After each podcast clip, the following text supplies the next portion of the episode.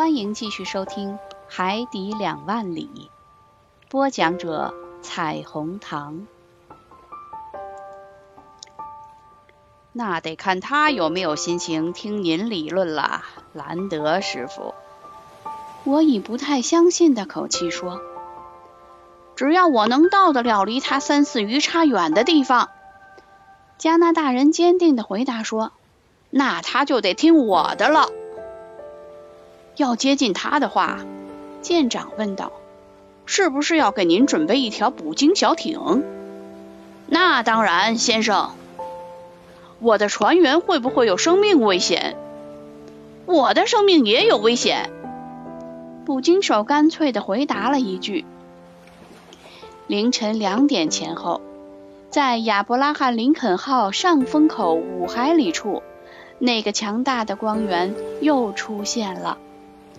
尽管离得很远，尽管风声、涛声相混，那个动物尾巴搅动海水的巨大声响仍然清晰地传来，甚至连它喘息声都清晰可辨。那头巨大的独角鲸浮出水面呼吸时，空气好像在猛烈地涌进它的肺里。犹如蒸汽涌进两千马力的机器气缸里一样。嗯，我在寻思，一头力量抵得上一个骑兵团的鲸鱼，那它肯定是个特大的家伙。大家严阵以待，随时准备搏斗，直到东方破晓。各种捕鱼工具沿着船舷墙摆着。喇叭口型炮和大口径火炮都填满了火药。喇叭口型炮可以把捕鲸叉射出一海里远，而大口径火炮用的是具有致命的杀伤力的开花弹。力气再大的动物挨上一炮，也必定一命呜呼。内德兰德一直在忙着磨他的捕鲸叉，那可是他手中可怕的武器。到了六点光景，天已放亮，第一道晨曦微微露出，独角鲸身上的电光便熄灭了。七点，天已大亮，可是晨雾浓密，能见度很小，即使倍数最大的望远镜也什么都看不清楚。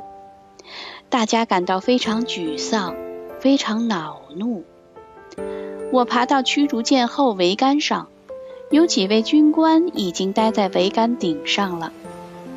八点，浓雾在波涛浪尖上翻滚着，不过大团的雾气正在逐渐消散，视野随之开阔，天际变得明朗了。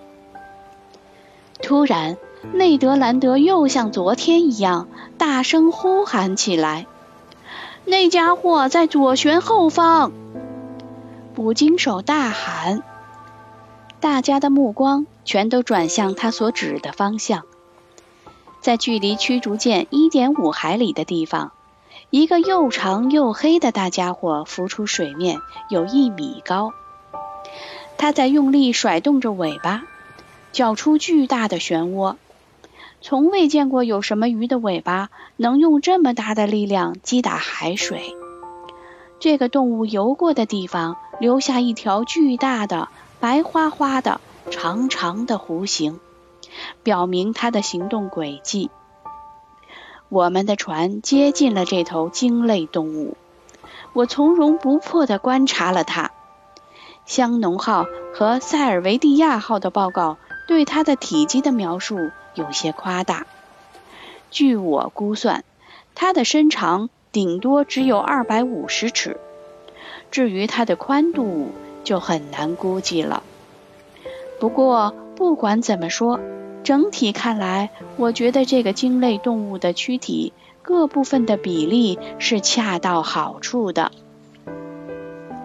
当我对这个不同凡响的家伙进行观察时，两股水与气交融的水柱从他的鼻孔里喷射出来，高达四十米。这使我专注起他的呼吸方式来。我最终做出结论，认为这个动物属于脊椎动物门哺乳动物纲单子宫哺乳动物亚纲鱼形动物中的鲸类动物目。至于属于什么科嘛，我一时尚说不清楚。鲸类动物目包括三个科：鲸鱼科、抹香鲸科和海豚科。而独角鲸是规划海豚科的。这些科又各自分成好几个属，属下又分种，每个种里又有若干个变种。这头独角鲸属于什么变种、什么种、什么属、什么科，我尚无法确定。但我相信，有上苍与法拉格特舰长的帮助，我是会完成这个分类工作的。船员们焦急地等待着舰长的命令。舰长仔仔细细地对那头动物观察了一番。然后让人把机械师叫来，机械师很快就跑来了。先生，舰长问：“压力够吗？”“够，先生。”机械师回答。“好，天足梅，稍忘火，全速前进。”全体船员听到命令，立刻欢呼起来。战斗的号角吹响了，不一会儿。亚伯拉罕·林肯号的两个大烟囱便喷出浓浓的黑烟，轮机在抖动，连带着甲板也抖动起来。亚伯拉罕·林肯号在强大的螺旋桨的推动下朝前方疾驶，径直追向那头动物，可后者竟然毫不在乎。待到驱逐舰距他半链远的地方，他才假装逃逸，往水下潜去，与驱逐舰保持着一定的距离。就这样追逐了三刻钟光景，驱逐舰与那头鲸类动物始终保持着这个距离，想靠近后者两图瓦兹都不可能。显然，这般追法。永远也别想追上这个怪物。法拉格特舰长焦躁地捻动着下巴下面的那撮山羊胡子。内德兰德呢？他喊道。加拿大人闻声赶来。怎么样，兰德师傅？您看是不是还需要把小艇放下去啊？舰长问道。不必了，先生。内德兰德回答道：“这家伙是不会让您逮着的，除非他自己情愿束手就擒。那怎么办啊？如果有可能的话，您就尽量加大马力，先生。而我嘛，对不起，我得攀上手鞋为支索，等船接近捕鲸叉可以插到的距离，我便用捕鲸叉插它。”内德兰德到了他说的位置，炉火在不断的加大，螺旋桨每分钟转到了四十三转，蒸汽不停地从阀门里喷出来。经航速表检测，亚伯拉罕·林肯号行驶速度达每小时八十点五海里。然而，那个可恶的畜生也同样在以八十点五海里的时速疾行。驱逐舰以这种速度又追了一小时，但连一图瓦兹的距离也没能缩短。对于美国海军的一艘速度最快的舰艇而言，这简直是奇耻大辱。全体人员一个个都憋着一肚子火。水手们在咒骂眼前的这个怪物，但那怪物都不予理睬。法拉格特舰长已不仅仅是在捻动他下巴下面的那撮山羊胡子了，他简直是在扯那胡子了。机械师又被叫来了。您已把压力增至最大限度了吗？